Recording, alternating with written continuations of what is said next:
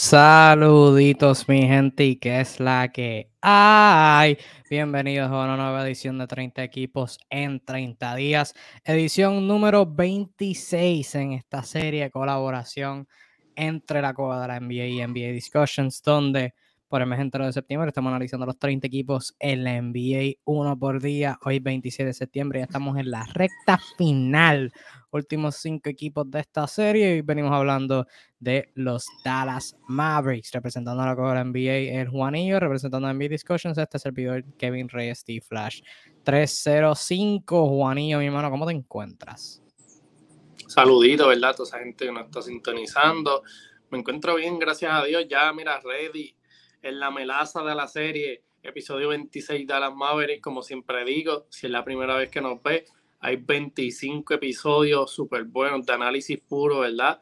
Eh, esperándolos, los pueden conseguir en cualquiera de estas dos páginas que le salen ahí, en y en la Cueva de NBA, que son las dos mejores páginas. O si no nos sigue, denle para allá porque la calidad está en estas dos páginas. Así que si no nos sigue, no estás en nada.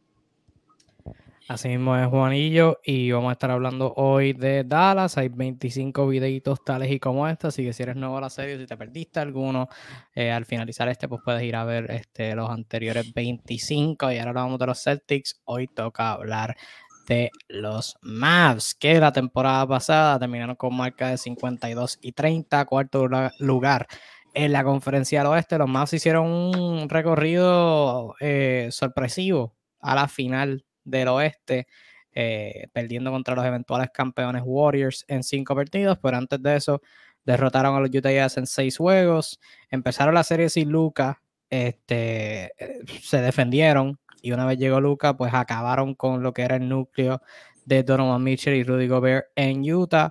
En la segunda ronda dieron la sorpresa del, del siglo, derrotando a los Phoenix Suns, aniquilando a los Phoenix Suns en ese séptimo juego en Phoenix, eh, destrozándolos, eh, todo, cualquier sinónimo que te pueda venir a la mente, lo hicieron a los Suns en ese séptimo juego y como dije, perdieron en cinco eh, ante los Warriors.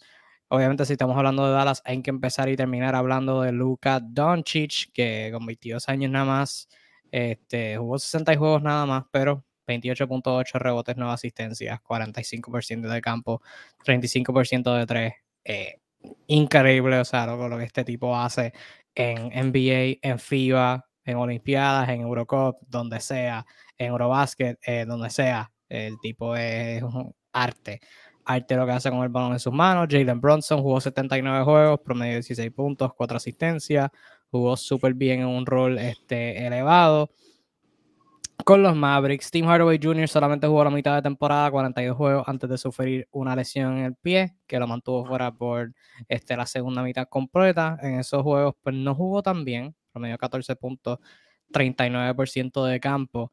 Eh, pero los Mavs, lo que hizo a los Mavs fue su defensa. Su ofensiva, aparte de Luca, eh, o sea, su ofensiva fue, fue promedio por Luca. Tuvieron, fueron 15 en offensive rating, tuvieron 24 en puntos, este, en promedio de puntos durante toda la temporada, décimos en triples encestados.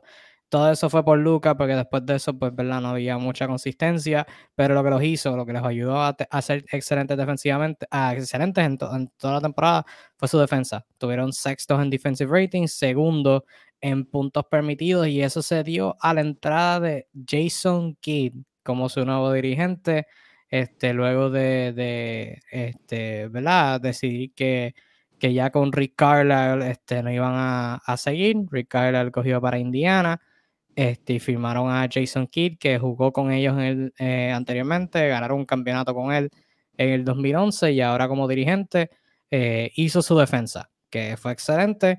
En términos del producto en cancha, Dorian Finney-Smith jugó 80 juegos, fue excelente a nivel defensivo eh, Dwight Powell hizo su trabajo, Maxi Cleaver jugó 59 juegos y en eso fue muy bueno, al igual que Reggie Bullock, que tiró 36% de 3 y defendió muy bien a Aleros, el mismo Jalen Bronson fue bueno, Luca mejoró un montón defensivamente, yo creo que nadie este, no, le está dando el crédito que se merece en ese aspecto. Em, hubo un cambio en Dallas y fue el final de la era de Kristaps Porzingis con el equipo luego de varios años que, ¿verdad? Esperaban que fuera la segunda espada al lado de Luca, este, y no, no se dio en los playoffs, quizás el rol no tenía el rol adecuado, lo terminaron cambiando a mitad de temporada por Spencer Dinwiddie para abrir la cancha a Luca y con cuadros más pequeños. Dinwiddie en 23 juegos de temporada regular promedió 15 puntos, eh, casi 4 asistencias, lanzando 49% de campo, 40% de 3. Y ya dije lo que pasó este, los playoffs, que Luca fue sensacional, Bronson elevó su nivel, especialmente en esos juegos donde Luca no jugó. Dinwiddie hizo su trabajo, al igual que los otros jugadores que ya mencioné. Eh, Juan, y de manera general, ¿qué te pareció la temporada pasada de Dallas? Bueno, pues la temporada pasada, hay que decirlo, fue un éxito. Eh, pudieron, ¿verdad? Cambiar a Porzingis, ese, se acabó el, drama que tenían de Luca y Porzingis. Traiste a piezas, ¿verdad?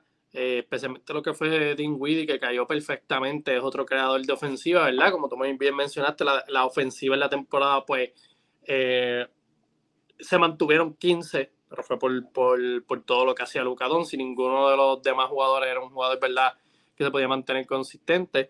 Pero hay que mencionarlo, Luca sí, una temporada eh, especial, 28 puntos, 9 rebotes, casi, casi, casi 10 asistencias.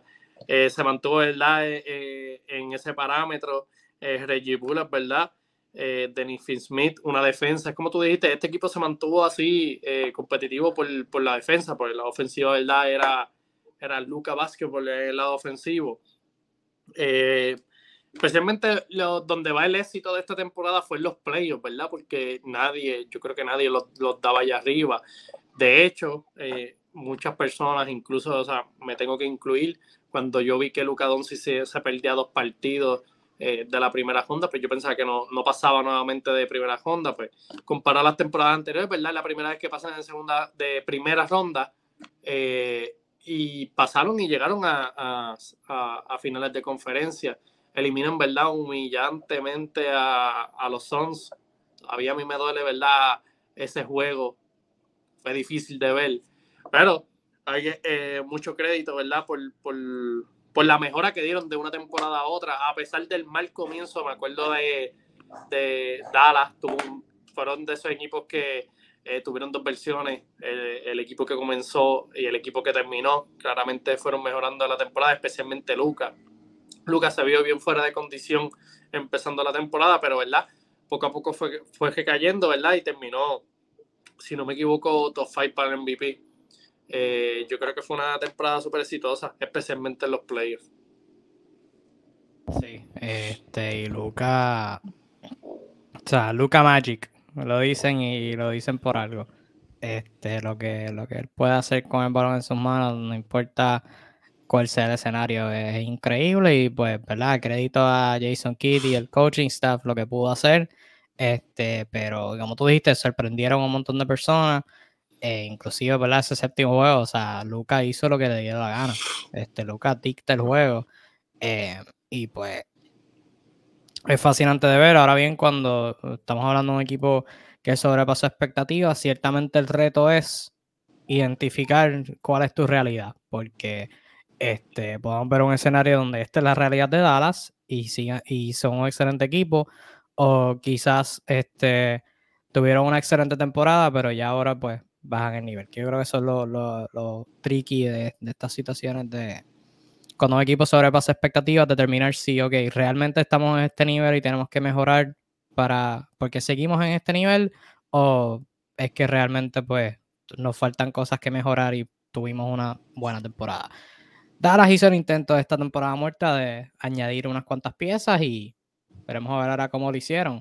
Eh, en el draft adquirieron a Jaden Hardy, con un pick este, que tuvieron de primera ronda. Hardy, que viene del G League Ignite, es un armador que suman a su causa. Vía cambio, añadieron a Christian Wood de los Houston Rockets, cambiando un par de piezas por él. En agencia libre firmaron a Joel McGee, se lo quitaron a los Phoenix Suns. Este, también firmaron a Tyler Dorsey, que en un contrato tuve, y retuvieron a Theo Pinson, al igual que firmando a Maxi Cleaver a una extensión para evitar que él entre a agencia libre, entrar a agencia libre el verano que viene. Jugadores que perdieron eh, Trey Burke, Boyan Bogdanovich, Boyan Marjanovic, perdóname, Sterling Brown y Marquise Chris se fueron en ese cambio por Christian Wood y la pieza importante que perdieron fue Jalen Bronson, que firmó un contrato sumamente lucrativo con los Knicks. Juan, y de manera general, ¿qué te pareció la temporada muerta, las adiciones y los jugadores que perdieron este, de Dallas?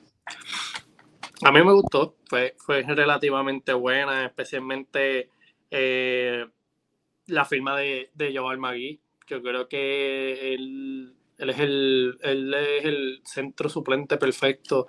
Eh, yo creo que ese rol, ¿verdad? Lo hizo excelente los fines son, ¿verdad? Es una baja bien fuerte para ellos. Eh, la otra movida que me encantó fue Seawood. Eh, este típico, ¿verdad? Hombre grande, buen tirador. Como yo digo, Luca Doncic tiene un estilo de juego, ¿verdad? Eh, que es todo él. So, lo más, lo más complementario para él es jodearlo de, de, tiradores y que él pueda hacer su juego porque tiene una excelente habilidad, ¿verdad? De pasar. Y pues el mero hecho de que los rodees de jugadores que puedan meter el triple, pues es prácticamente darle una ventaja a, a Luka Doncic, ¿verdad? Cuando vaya a crear sus su propios tiros. Eh, ¿Verdad? Perdieron a Bronson. Perdieron, pues no iban a igualarle esa oferta, eso era demasiado dinero, eso se ha hablado, ¿verdad? Bronson, pues lamentablemente eh, fue parte de, de esta temporada exitosa y de, de, de, de run de playoff. Eh, él fue parte clave. Eh, elevó su juego de manera eh, bien eficiente, pero demasiado chavos, ¿verdad? Hay que tomar decisiones ahí, pues lamentablemente se perdió, pero me encantó la extensión de Cliva, eh, Cleaver. él es otro jugador grande que defiende y mete el triple. Cuando tú vas construyendo, ¿verdad? Al lado de Luca Doncic, esas habilidades, ¿verdad? Son necesarias. Este equipo te, te dio victoria siendo un buen equipo defensivo y pues si Luca te cargó el lado ofensivo, pues rodeándolo de tiradores, esa es la mejor forma, ¿verdad?, de tu jugar el Luca Basketball. Sí, yo creo que la adición de Christian Wood fue una muy buena. Este, añadir un jugador de, su calibre ofensivo. Creo que la, la, pregunta que hay que hacerse es que cuál es el encaje del defensivo, porque ciertamente pues, no es el mejor defensor del mundo. Y yo creo que eso es una, una conversación que sí se puede tener ahorita, o sea, este, cómo encaja él con Jason Kidd, que un es alguien que predica la defensa a través de todas sus este, temporadas dirigiendo, pues ha tenido una buena defensa.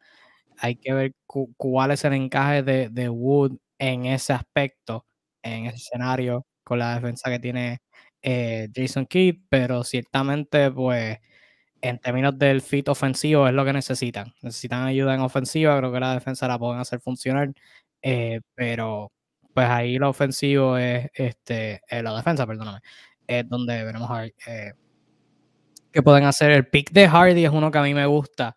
Creo que Hardy, de manera similar a, como lo mencioné con Beauchamp de los Bucks, irónicamente ambos son del G League Ignite, pero Hardy es alguien que pues quizás tiene unas cuantas debilidades en su juego, tiene un buen potencial ofensivo eh, cuando con la yompa, cuando la está metiendo y el manejo del balón cuando está atacando. Eh, tuvo unos periodos buenos en Summer League. En un equipo aquí como Dallas no le van a pedir tanto, pero cuando sí le pidan, pues lo puede poner en un rol donde solamente se vean sus fortalezas. Eh, yo creo que es especialmente importante considerando la baja de Jalen Bronson, que los afecta. O sea, obviamente era mucho dinero, como tú dijiste, y pues había que tomar una decisión legítima de si realmente valía la pena firmarlo por tanto, pero sí creo que ciertamente pues el jugador, el calibre de jugador que perdieron pues es uno muy bueno y pues hay un hoyo, bastante grande ahí que van a necesitar reemplazar y creo que es a eso, este adquirir a Magui es una apuesta, porque Magui lleva varios años ya que solamente juega de reserva y pues juega minutos limitados, ciertamente se vio rejuvenecido en Phoenix, eh, la temporada pasada, especialmente cuando tuvieron bajas en esa posición. Em, hay que ver cómo, cómo se ven Dallas un rol este, máximo, eh, un rol mayor, por decirlo así. Eh, pasando ahora a lo que es proyectar su cuadro regular, precisamente vamos a irlo por ahí porque hay un par de, de interrogantes aquí. Yo creo que aquí no hay ningún jugador sembrado que no se llame Luka Doncic. Yo creo que fuera de eso eh, se puede tener un buen argumento para ir en varias direcciones. Eh, ¿Por cuál dirección tú te irías, Juanillo, en construir el cuadro titular ideal alrededor de Luka Doncic para empezar la temporada? Bueno, yo, yo me acuerdo que yo había leído una noticia que Magui había dicho que le habían asegurado el cuadro titular. So, no sé si eso es tan real, ¿verdad? Yo, yo no me dejé llevar por eso, porque si, si me hubiese dejado llevar por eso, pues tendría que hacer un ajuste, pero el cuadro titular, ¿verdad? Como yo dije, Luca Doncic, el mejor baloncesto que puede eh, jugar es jodido de tiradores, ¿verdad? Eh, yo ahora mismo, mi cuadro sería de point guard Luca Doncic, tendría a Tim Hardaway Jr., ¿verdad? Si, si vuelve saludable, tendría a Reggie Bullock, tenía a Dennis Smith y a Seawood sería full eh, repleto de tiradores, ¿verdad? Eh, si Wood tendría una gran responsabilidad, no, por lo que pueda hacer el lado ofensivo, ¿verdad? Ya estamos hablando del lado defensivo. Eh, tendríamos que ver, ¿verdad? Pero mi otro caso, ¿verdad? En el caso de lo que Magui hubiese que dijo es cierto, pues ahí pues yo ajustaría, cambiaría a la 4, ¿verdad? Pondría a Magui y pues la, persona que estaría sacando sería Reggie Bullock y subiendo a Danny Smith, si ese fuera el caso de, de, de que fuera cierto que dijo que le aseguraron el cuadro titular. Sí, yo creo que es este es una conversación bien interesante eh, porque como tú mencionaste, o sea, sale ese reportaje que me confundió un montón de JaVale McGee asegurando su posición de, centro, yo lo veo bien complicado. Eh, el hecho que McGee y Wood puedan encajar, porque Christian Wood, o sea, e, es que Christian Wood, mano, en defensa no hace nada, porque en de centro no puede encontrar los hombres grandes que, están en la pintura, pero defendiendo en el perímetro tampoco no puede. Sea, es muy lento para defender a aleros que juegan de power forward. ¿sabes? Que, y hasta centros que tiran, ¿sabes? Que es un reto. Eh. Yo igual me iría con Luca, igual me iría con Finney Smith, igual me iría con Reggie Bullock, cambiaría a Spencer Dinwiddie por Tim Hardaway Jr. Eh, Tim Hardaway Jr. esté saludable no, lo veo mejor como sexto hombre. Dinwiddie me gustó mucho lo que vi de él. Eh, y pues Christian Wood de centro. yo no sé quién le habrá asegurado el puesto de, a Joel McGee de centro. Eh, pero honestamente se me hace bien complicado verlo. Creo que este es el mejor cuadro para maximizar el spacing. Hardaway orará que tenga una mejor temporada y si la tiene puede, puede tener una conversación para sexto hombre del año. Eh, pero honestamente Christian Wood de centro me tiene bien interesado. Me tiene bien interesado ver cómo, cómo eso funciona. ¿Cómo tú crees que lo puedan usar defensivamente? Porque yo creo que ahí está el reto, o sea, como que puedo ver, puedo ver un montón de cosas. O sea, él, para mí, yo creo que él tiene que venir enfocado. Yo creo que Jason Kidd no puede inventarse un esquema donde Christian Wood, o sea, la escondan en defensa. Él tiene que venir este, enfocado y, puesto para moverse y para jugar. Eh, Dallas hizo bastante buen uso de, son, de zonas defensivas el año pasado Creo que eso es algo que pueden implementar para esconder a Christian Wood este, y Luca no tener que hacer tanto. Em, pero ciertamente quizás jugando un esquema agresivo, un Christian Wood doblando, cuando haga un ping and roll, haciendo hedge, eh, va a tener que moverse un montón y creo que la defensa de Dallas va a tener que ser una bien activa para mantener a Christian Wood este, bueno en ese lado y no mantenerlo estático, ayudarle a la pintura también. Creo que va a ser importante. Eh, pero necesitan que venga enfocado, pero por lo menos en términos de esquemáticos, pues eso es como que algunas maneras que yo veo que lo pueden usar. ¿Tú qué tal? ¿Cómo ves que, que Christian Wood puede lidiar por lo menos en defensa y después si quieres añadir después en ofensiva? ¿Cómo tú crees que, qué tipo de error tú crees que pueda tener en, ambos lados? Yo creo que este equipo tiene que contagiarlo, ¿verdad? Eh, con esa, esa sed de ganar, porque entras ahora a una franquicia diferente. Eh, acordamos que él estaba en los Houston Rockets. Eh, el, video está, es el primer video ¿verdad? de esta serie, so, podrían ir allá. Eh, yo no confío mucho en, lo, en la franquicia, ¿verdad? Lo, lo, que trae ahí. Este, yo, yo creo que, que él, él, él, tiene que ser más agresivo. y ver la importancia del lado defensivo y tanto para ese equipo ahora mismo. Eh, la apuesta la hicieron en él, pero él tiene que tener compromiso. Yo creo que van a ver esquemas, yo creo que van a haber múltiples zonas, ¿verdad?, en las que lo pueden ayudar, pero él tiene que tener eh, esa de agresividad y, y, ese instinto de mejorar, eh, porque tiene una gran responsabilidad. el lado ofensivo, como te dije, no me preocupa. Yo creo que con Luka Doncic y por las habilidades que ha demostrado en, su, en el lado ofensivo, pues va a encajar súper bien. Ahora en el lado defensivo, eh, tiene, tiene mucha responsabilidad. estoy súper ansioso de ver, ¿verdad? Cómo Jason Kidd, ¿verdad? Eh, lo ayuda y lo ayuda a mejorar individualmente, ¿verdad? Porque yo sé que van a haber dichas zonas, ¿verdad? En las cuales puedan ayudarlo, pero eh, no pueden jugar zona todo el juego. So, él tiene que, tiene que mejorar. ¿Con cuánta frecuencia tú, que, tú crees que Wood juegue la posición de centro? Porque obviamente hablamos de que lo pondríamos como regular, pero aparte de él, pues tienes a McGee, obviamente, el cual hemos mencionado, tienen a Cleaver, detrás de ellos dos tienen a Bertans, tienen a Dwight Powell, eh, o sea, Wood empieza el juego de centro, pero ¿cuánto tiempo que él esté en cancha tú ves que él juega centro o es que empieza centro y ya después le ponen un hombre grande al lado de él? ¿Cómo, cómo tú ves esa dinámica funcionando? Sí, yo, yo, yo creo que él va a jugar no sé si más, pero más o menos, vamos a decir un 50-50, va a jugar también bastante la posición de power forward, como tú muy bien mencionaste, hay bastante centro, está Magui, está Power, está Masicliva, entonces hasta ahora, ¿verdad? Que no, no ha habido cambio ni nada, pues son jugadores útiles, pues tienes que buscar la manera eh, de, de macharlos. Yo creo que, pues, como te dije, en el lado ofensivo la habilidad de tirar, pues puede macharlo con Power, lo puede, puede jugar junto. Yo creo que puede jugar junto, ¿verdad? El reto sería en el lado defensivo. So, lo, Christian Wood lo que tiene que hacer es enfocarse. Eh, te digo, ya no está en Houston Rockets, está en los Dallas Mavericks. Eh, tienen unas metas de ganar. Eh, tiene una responsabilidad más grande, no es simplemente meter la pelotita. Yo creo que tiene que enfocarse en ese lado defensivo, pero sí, yo creo que va a estar bastante tiempo en lo que es la posición de Power Forward. Yo creo que debería jugar un montón de centro. Yo creo que los tiempos que él esté jugando de Power. Eh, cuando esté jugando de Power Forward sería mínimo. Cuando esté aquí en cancha. Pero fuera de eso, cuando esté aquí en cancha, da break a Buda a descansar. Y yo no creo que Dwight Power tenga un rol significativo. Sí le están pagando bastante. Eh, ahora mismo la temporada que viene se va a estar ganando 11 millones. Eh, pero honestamente, o sea, si tienes a Cleaver, tienes a McGee, tienes a Wood, tienes a Finney Smith, tienes a Bertans que puede tirar, o idealmente tira, porque a veces está, tira, tira, pero a veces no mete. Eh, yo no le veo un rol en esta rotación a Dwight Powell.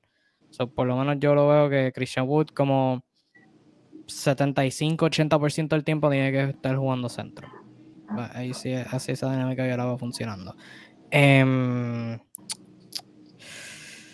eso después lo dejo para, para las expectativas. Vamos a pasar a predicción de récord. Mirar esta el mejor y peor caso de los Dallas Mavericks en esta temporada regular. Juanillo, ¿cómo tú verías a, Dallas eh, en esta temporada, en su mejor y en su peor caso? En el mejor caso, yo sé que yo dije anteriormente que la mayoría de los equipos les iba a poner uno, pero este aquí este no es el caso. En el mejor caso, pues yo tendría los tendría tercero tendría a los Clippers y a Phoenix por encima de ellos. Pero, ¿verdad? Como, como dije, este es un equipo que tuvo una, una excelente temporada pasada, un excelente playoff run. Eh, técnicamente se quedaron casi iguales en cuestión de su núcleo. Perdieron a Bronson, pero añadieron a Seawood, añadieron a Magiso, que añadieron piezas. Eh, este es un equipo joven, Jason Kidd eh, yo creo que, como yo hablé anteriormente, que hizo clic con Boston, pues yo creo que ellos hicieron clic con Dallas. Eh, ese esquema defensivo, ¿verdad? Hizo este equipo prácticamente con las mismas piezas, ser un equipo defensivo. Eh, yo creo que mientras se mantengan así y pues jugadores, tengan buenos jugadores tirando bien eficiente al lado de Luka Doncic, pues es un equipo, ¿verdad? Contender. En el peor caso, pues yo los tendría quinto tendría por encima a Clippers, a Suns, a Memphis y a Denver. Serían los equipos que tendría por encima. Eh, pues aquí vienen varias de mis cuestionantes. Eh, la defensa de Seawood, ¿verdad? Eh, Yo creo que si él no mejora eso, ¿verdad? Y trae el lado negativo de Houston Rockets aquí, porque también hay que decirlo, no, no, no, no, se, no se le conoce como el mejor compañero hasta ahora, ¿verdad? Eh, también eso podría afectar la química. Y pues hay varios jugadores, ¿verdad? Que vienen de lesiones. Tim Hardaway Jr. si no viene con su producción. Eh, yo, de hecho, yo los tenía switchados. Tú, tú tenías a Tim Hardaway Jr., ¿verdad? Como si tenía una buena temporada, posible candidato al premio del sexto hombre del año, pues yo los tendría GB. Yo tendría a Spencer Dinwiddie como posible candidato del sexto hombre del año. Eh, yo creo que yo los pondría a GB, a pesar de que Dinwiddie sería el que cerraría los juegos, porque yo creo que van a necesitar de él en la segunda unidad. Eh, esos serían mis dos casos. No, no hay mucha diferencia, más o menos están en ese tres range. Mi mejor caso sería tercero de la conferencia, mi peor caso serían quintos en la conferencia. Pues es curioso porque yo los tengo en, vamos por la misma línea, pero en mi, ambos casos yo los tengo un puesto más bajito que tú. En mi peor caso tú los tienes quinto yo los tendría sexto. Todavía en los playoffs, pero sexto. Con Memphis, Golden State, los Clippers, Phoenix y Denver siendo mejores equipos. Igual sería cuestión de que Christian Wood el encaje no, no sea tan bueno Team Tim Hardaway no va como se suponga y Luca tenga que hacerlo todo y pues, ajá, no, no, este, tienen ahí una debilidad defensiva en Christian Wood que no, no creo que vayan a poder tener la, buena defensa que tuvieron la temporada pasada y si la ofensiva no es, mejor, pues podrían terminar sexto. Y en el caso tendría cuarto.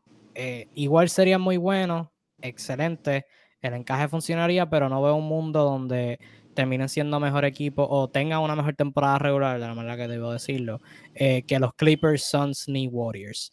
Eh, quizás los Suns, porque hay un par de problemitas ahí. Golden State si pasan lesiones o si descansan a jugadores, podría haber algo así que termine en tercero, pero no sé, no, no, no, no lo veo tanto. Creo que los tendría terminando cuarto.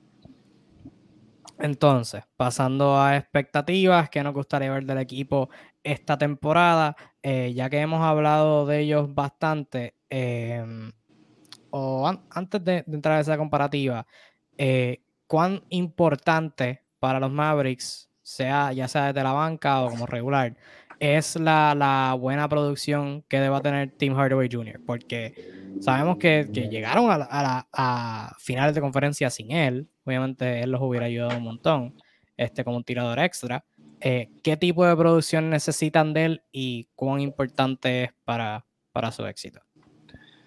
Necesitan, ya dependiendo, ¿verdad? Si sea titular o sexto hombre, eh, necesitan que sea un role player eh, fijo. Si es sexto hombre, pues necesitamos que sea un candidato del, para, el sexto hombre del año, sino de esto. necesitamos esa producción de él. él tiene que estar prácticamente los 14 a 15 puntos con tiros eficientes. Yo creo que sí, ¿verdad? Este equipo llegó a finales de conferencia, él los hubiese ayudado. Yo creo que un tirador, ¿verdad? De su calibre al lado de Luca Donzi, pues cae perfecto. Él tiene que venir, ¿verdad? Dentro de, de si viene saludable, seguir tirando eficientemente. Él, él, él, se consiguió su contrato por eso. Un tirador eficiente. Eh, no, no es el tipo que te va a crear muchos tiros, ¿verdad? Eh, pero sí va, va, va a encontrar esos tiros como, como te dije, Lugadón sí va a estar ahí, Double Team va a estar ahí, so jugadores como Tim Hardaway Jr., tú los necesitas al lado de eso, yo creo que va a ser de gran impacto, se mantiene saludable, él tiene que venir a tirar eficientemente. ¿De quién necesitan más? ¿De él o de Spencer Dinwiddie? De Spencer Dinwiddie. Yo creo que él ahora mismo es el segundo creador de ofensiva confiable eh, que tú le puedes dar, ¿verdad? Cuando no esté Luca Doncic. O sea, después de Luca Doncic sería él. Y yo creo que esa responsabilidad, ¿verdad? Prácticamente como Bronson. Él tiene que llenar ese hueco y él tiene que hacer el trabajo. Él hizo el trabajo súper bien. Él los playoffs hizo un trabajo esencial. Tiene que mantener ese nivel, incluso subir un poco más. Yo creo que si se mantiene saludable, ¿verdad? Spencer Dinwiddie es un excelente creador, eh, es un buen pasador también y puede quitarle presión a Luca Doncic. Y de eso se trata. Eh, hay muchos tiradores, o que se le va a hacer fácil a él también, ¿verdad? Cuando vengan esos double team en cierto caso. Pero tiene que quitarle presión a Luca Doncic para que Luka Doncic ¿verdad? Pueda, pueda tener más flexibilidad en, en, esa área. Yo creo que yo creo que fuera después de Seawood sería el otro jugador ¿verdad? más importante de, que tenga, tenga que eh, jugar eficiente para que este equipo corra su rumbo como debe. Yo iría más allá, yo creo que el, Spencer es el segundo jugador más importante para su éxito, porque similar a, como lo hablé, eh, similar a porque dije en el video de Filadelfia que los Sixers necesitaban más de Tyrese Maxey que de Tobias Harris, es porque cuando tienes un armador estelar como James Harden, pues tú necesitas que tener un armador excelente al lado de él para que le quite presión. Este, y, de, esa misma manera lo va aquí. Este, aparte de Luca, los otros armadores que tienen Dallas son Spencer Dinwiddie, Jaden Hardy y Frank Ntilikina. Y pues de Spencer Dinwiddie necesitan sí o sí. Yo creo que con Tim Hardaway Jr.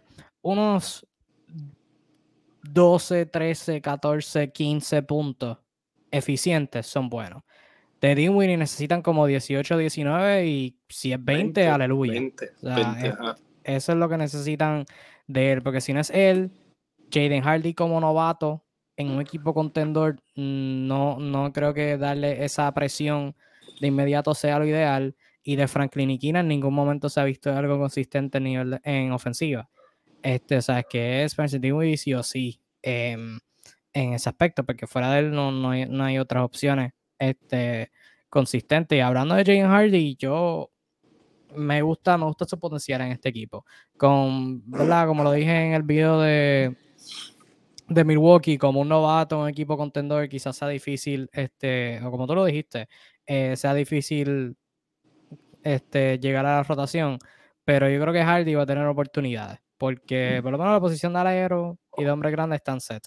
Pero en armadores, aparte de Dinwiddie, Luca y Tim Hardaway Jr., ahí, o sea, hay minutos abiertos. O sea, está la competencia entre Josh Green, eh, Jaden Hardy y Nidakina. O sea, ahí va a estar una competencia y yo creo que van a haber distintos puntos donde cada uno va a tener minutos y va a tener oportunidad para producir.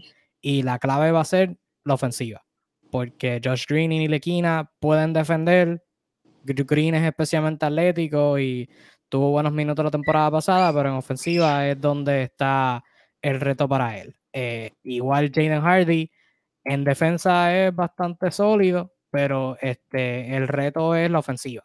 O sea, puede crear ofensiva consistentemente, puede jugar sin el balón, si tiene el balón en sus manos, cuántos turnovers está haciendo, o sea, ese tipo de cosas. Este, yo creo que van a haber oportunidades para él. Este, puede manejar el balón, puede quitar presión, creo que va a tener la oportunidad para hacerlo. Em, pero yo creo que va ahí, ahí va a ser esa, esa va a ser la clave. Este, mirando ya los, los, los aleros, los jugadores que, que tuvieron la temporada pasada, este, Dorian Finney-Smith, Reggie Bullock, Maxi Cleva, este, Davis Bertans. Eh, ¿Cómo tú, o sea, este, tú crees que puedan mantener esa consistencia de la temporada pasada? Porque defendieron un excelente nivel. Este, ¿Crees que eso ¿verdad? Se puede mantener, firmaron a Smith a una, a una extensión, Maxi Kiver lo firmaron a una extensión ahora, este, sabes que están, son sus jugadores importantes de los que necesitan, eh, o sea, por lo menos, ok, vamos a ponerlo de esta manera, de, ¿cómo, ¿cómo, tú los organizas esos cuatro en términos de, de, de los que más necesitan producción entre Finn, entre Finney Smith, Bullock, Cliva y, y Bertans? Pues primordial, el primero, o sea, que la redundancia, eh, Dennis Smith de una, eh, por eso le pagaron. O sea, el trabajo que hizo defensivamente fue increíble y pues ofensivamente también estuvo. Ya los otros sería Reggie Bullock, sería el segundo. Eh, yo creo que defendió súper bien y pues, como te digo, tienen, la, tiene, tienen las dos habilidades para jugar con Luca, defender y ser eh, eficientes en, la línea de tres. Yo pues, David Bertán pues sería mi último, por como tú dijiste, él viene a meter balones nada más y pues no es como que el tipo de tirador tan consistente que pues no, no confío tanto en, mi tercera opción sería, ¿verdad? Eh, Cliva, Cleveland también mete el triple y pues defiende por lo menos la pintura. Más o menos yo, yo los llevaría en ese nivel. Eh, necesitan, para mí eh, primordialmente necesitan más de Dennis Smith y Reggie Bullock para que la, la, defensa y la ofensiva siga fluyendo. Yo el 2 y el 3 lo viraría, creo que necesitan más de, de Cliva que de Bullock y obviamente manteniendo a Finney Smith en, en, eso. De Bullock no necesitan que sea algo del otro mundo, pero de Bullock necesitan que meta la bola. Que, que, simplemente... que no se vaya a cero de. ¿Cero de cuánto fue que se fue en aquel juego? Cero de 7. Cero de 10 se fue en la serie de Golden State. O sea, este. Necesitan que sea consistente en ese aspecto porque, o sea, es un 3 lo único que lo van a pedir. Pero yo creo que necesitan más de Cleaver este, eh, en ese aspecto. Eh, Christian Wood ahora también en su última temporada bajo contrato. El, verano que viene a gente libre. Em, ¿Cuán importante tú crees que sea esta temporada para, o sea, no solamente para su tiempo en Dallas, sino para su carrera? Porque tú lo mencionaste, o sea, las narrativas sobre él han sido las más positivas. Creo que Christian Wood, bueno, sí ha jugado en playoffs porque estuvo, ha estado en Christian Wood ha estado en un montón de equipos. Este, pero, ¿sabes cuán, importante tú crees que esta temporada para. No, Christian Wood no ha jugado en playoffs nunca. Wow. Este. No, no. Christian Wood ha jugado en 1, 2, 3, 4, 5, 6 equipos en un total de 7 temporadas. Solamente ha jugado dos temporadas con los Rockets. Fuera de eso ha estado, o sea, empezó en Filadelfia, luego Charlotte, se dividió el 2018-2019 con Milwaukee, New Orleans, estuvo con Detroit y ahora dos temporadas con O sea que este sería su séptimo equipo en su octava temporada. Y pues, ¿verdad? Como todo, este, está el lado positivo y el lado negativo. El lado negativo es que nadie, nadie lo ha querido consistentemente. El lado positivo es que un montón de equipos lo han querido porque por algo ha jugado en tantos sitios. Pero, o sea, ¿qué tipo de temporada tú crees que tiene que tener para para que, pueda conseguir un lugar consistente en Dallas y que ¿verdad? pueda mantenerse como una estrella en la liga. Como yo mencioné, él viene de, él viene ahora de, de, Houston, no es el mejor, no es la mejor de la franquicia. Yo creo que él tiene que cambiar esa actitud, ¿verdad? Tiene que madurar. Yo creo que la madurez, la madurez en la NBA es súper importante. Hemos visto un montón de talento, ¿verdad? Que al no ser, no ser maduros, ¿verdad? No, no consiguen eh, eh, como yo digo, un hogar fijo. Eh, yo creo que él llegó, ¿verdad? Una franquicia que es súper buena, se reconoce, ¿verdad? Que es una excelente franquicia. So, yo creo que ahí él tiene que trabajar con su madurez. Y como digo, ponerle al equipo primero. Hacerte sentir que él va a un equipo a ganar, no hacer número. So, él tiene que cambiar esa mentalidad. Yo creo que, que si él hace eso, podría conseguir un hogar incluso ahí mismo en Dallas porque, como te dije, un tipo bien talentoso. O jugador grande que te puede tirar de afuera, eh, juega bien las pinturas, eh, mejora la defensa, mejora la actitud, pues, pues estaríamos hablando de casi un All-Star, eh, ese nivel de talento. yo creo que ese es el enfoque, es dejar la, la, ignorancia y ponerse más, ser una persona madura, convertirse en una persona madura. Yo creo que eso, eso le daría, ¿verdad?, un hogar en lo que es la NBA. Y entonces, antes de, finalizar, algún jugador, algo de, lo que no hemos hablado que te gustaría traer eh, a la mesa antes de, terminar? Te pregunto, uh Luca Doncic gana MVP esta temporada o no?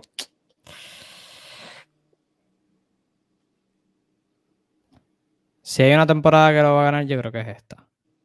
Porque el equipo mejoró va a estar entrando ahora a los 23, 24 años.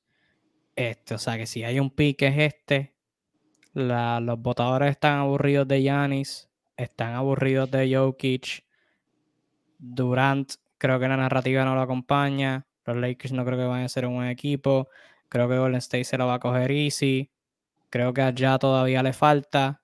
Y Memphis con esa decisión de Janet Jackson Jr. no creo que vayan a terminar tan altos. Phoenix con Chris Paul y Devin Booker, ninguno de los dos lo va a ganar.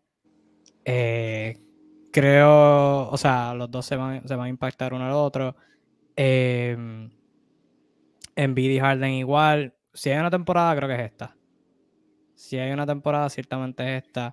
Porque si no es esta, lo, lo complicado. Lo complicado. Súper. ¿Y tú?